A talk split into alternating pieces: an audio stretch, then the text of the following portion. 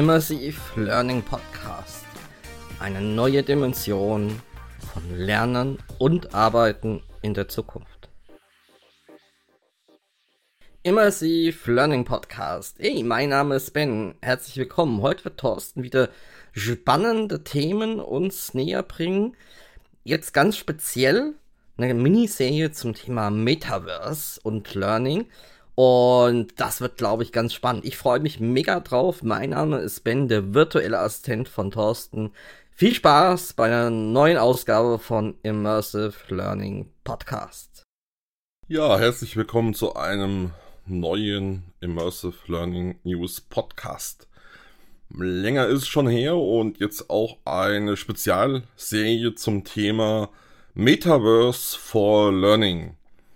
Ich werde mich da so die nächsten Wochen und auch Monate bisschen in dem Umfeld mit Ihnen gemeinsam begeben und das ein oder andere als Gedankenspiel, als mögliche Umsetzung, als Idee, aber auch schon konkrete Themen, die heute machbar sind, mit Ihnen sozusagen zu diskutieren. Und ich lade Sie da herzlich ein, daran teilzuhaben.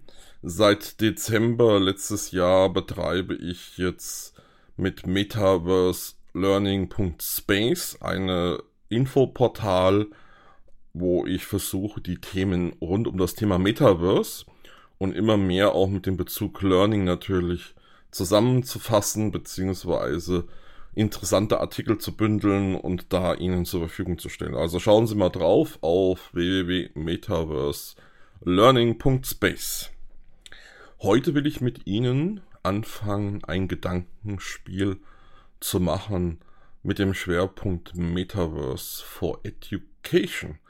Also sprich für unsere Schulen, für unsere Schüler, Schülerinnen, für unsere Lehrer, Lehrerinnen. Ganz spannendes Thema, auch natürlich, wenn Sie Eltern sind, vielleicht einfach mal mitzugehen auf ein Gedankenspiel.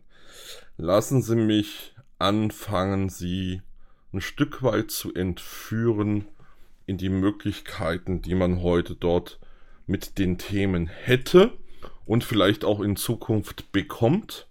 Das heißt, einiges von dem wird vielleicht natürlich noch eher in der Zukunft sein können, aber einige Dinge könnte man heute schon umsetzen und initiieren. Wo sind wir denn dran? Aha, heute haben wir die Dampf. Was ist ein Dampfmaschine? Da stellen wir uns mal ganz dumm. Wenn wir heute Schwule sehen, dann haben wir Klassenräume vor uns, wo entweder nach vorne frontal bestuhlt ist oder vielleicht im besten Falle Gruppentische zusammenstehen, wo Schülerinnen und Schüler auf Stühle sitzen und das von morgens um 8 bis mittags meistens und das in Dreiviertelstunden bis 90 Minuten Blöcke und dazwischen Pausen sind und die Lehrerinnen und Lehrer permanent mit unterschiedlichen Themen die Schülerinnen und Schüler versuchen zu befähigen. Und ab und zu gibt es auch mal sowas wie Projektarbeiten oder Projektwochen. Der Klassenraum, der wird mit herkömmlichen Methoden alles zweidimensional natürlich meistens verwendet. Das heißt Wandtafeln, Overhead-Projektoren, Video- und DVD-Wiedergabegeräte, Beamer, manchmal vielleicht sogar schon Whiteboards und Touchscreens. Und relativ selten immer noch Tablets, Smartphones, manchmal auch Notebooks immer noch oder sogar Desktop-PCs. Aber meistens auf 2D-Oberflächen.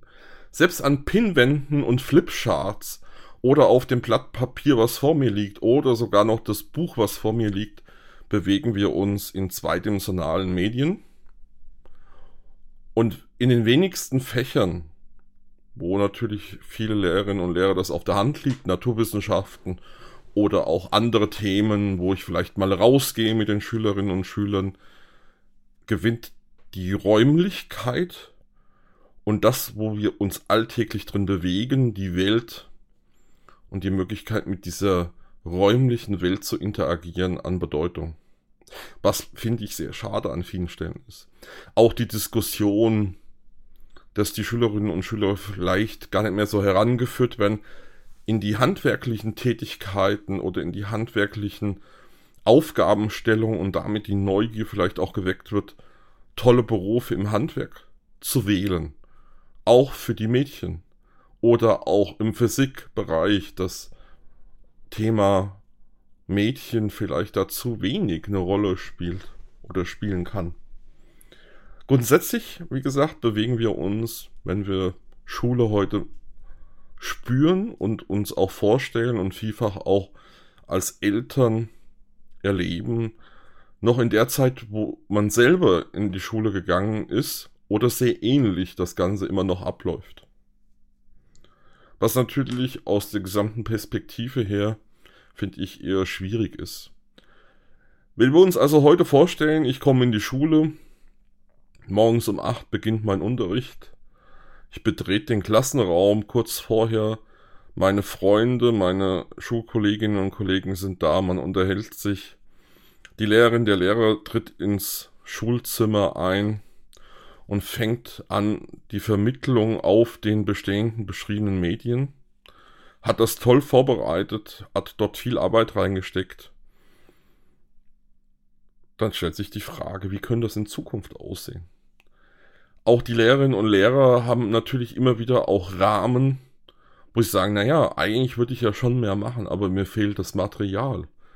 Ich habe vielleicht jetzt nur eine Pinwand, ein Flipchart, ein Moderationskoffer. Ich habe vielleicht nur ein Touch Whiteboard vor mir. Ich hätte gern mehrere, dann könnte ich Gruppenarbeiten machen, dann könnte ich mit den Schülerinnen und Schülern interaktiver arbeiten, wenn ich mehr Material hätte, wenn ich überhaupt solche neuen Methoden einsetzen könnte. Wenn ich also digitale Medien in meinen Unterricht einbinden könnte, wenn ich diese digitalen Medien, die mir vielleicht zur Verfügung steht, multiplizieren könnte, wenn ich mehr interaktive Oberflächen hätten und dort mehr mit den Schülern in kleinen Gruppen in Lerntandems, wie gesagt, arbeiten könnte. Tja, das wäre heute in jedem physischen Raum x-beliebig möglich. Jetzt werden Sie sich fragen, wie denn? Tja, immersive Technologie macht es eben möglich. Wenn ich heute über Augmented Reality mit meinem Smartphone, mit meinem Tablet die reale Welt digital erweitern kann, dann spielt eben die Anzahl von digitalen Whiteboards oder digitalen interaktiven Flächen von 3D-Inhalten, die ich vielleicht bewegen kann, wo ich mit denen interagieren kann.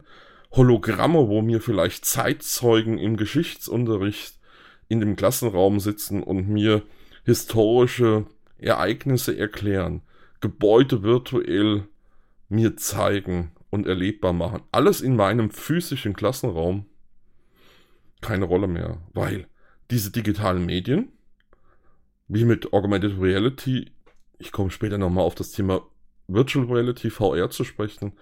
Aber allein über AR mit meinen Smartphones und Tablets könnte ich schon die Ressourcenknappheit in den Unterricht und auch in einem Klassenraum, wo einfach begrenzt physische Objekte, physischer Platz vorhanden ist, auflösen. Das bedeutet, dass ich den realen Raum weiterhin natürlich nutzen kann, aber zusätzlich eben digitale Inhalte aufrufen kann, miteinander generieren kann. Das heißt, auch Schülerinnen und Schüler können miteinander Lerninhalte generieren. Und jetzt wird spannend. Die stehen ja jetzt in meinem Klassenraum. Digital. Die müssen da aber nicht stehen bleiben. Digital. Weil diese digitalen Elemente könnte ich natürlich jetzt mitnehmen nämlich aus dem Klassenraum raus und könnte die zu Hause unterwegs bei meinen Freundinnen und Freunden, mit meinen Eltern, mit Experten oder am Nachmittag einfach mitnehmen und mir die abends nochmal ansehen. Ich könnte mit anderen Leuten mich virtuell auch in Augmented Reality treffen und könnte gemeinsam an den Inhalten weiterarbeiten. Ich könnte Aufgaben, die ich gestellt bekomme, generieren und über neue Technologie sogar das Ownership, sprich nachweisen über Tokens, dass ich das erstellt habe, dass ich den Inhalt generiert habe und den Inhalt vielleicht meiner Lerngruppe weitergegeben habe und die Lerngruppe wiederum mit den Inhalten weiterarbeitet. Das wäre heute technologisch schon möglich. Das heißt, ich kann Inhalte, die im Klassenraum entstanden sind, an jeden Ort der Welt mitnehmen und hätte die Möglichkeit, mit diesem Inhalt zu interagieren oder neuen Inhalt mit dem Inhalt zu erstellen. Das Ganze kann ich natürlich in der realen Welt machen, auch wieder mit AR, mit einem Smartphone oder Tablet. Vielleicht auch irgendwann mit einer AR-Brille, soweit will ich aber jetzt gedanklich gar nicht bei Ihnen gehen. Auch wenn ich das gerade schon bei Ihnen gemacht habe. Ich könnte natürlich auch irgendwann diese Inhalte in Virtual Reality mir ansehen und könnte mit einer VR-Brille auf mir das digitale Whiteboard, was im Klassenraum noch am Vormittag stand, abends oder am Nachmittag, wenn ich die Hausaufgabe mache, mir zu Hause in mein Zimmer stellen und könnte dort alleine oder mit anderen gemeinsam in der VR dran arbeiten. Dann hätte ich in der VR Avatare, die ich zum Beispiel sehen würde von den anderen Kolleginnen und Kollegen, von den Klassenkameraden und könnte da interaktiv Inhalte bearbeiten, Post-its verändern, zusätzliche Post-its auf digitale Pinwände nehmen. Ich könnte 3D-Objekte erstellen. Ich könnte total kreativ sein und gemeinsam in VR zeichnen und dort Dinge gemeinsam erstellen.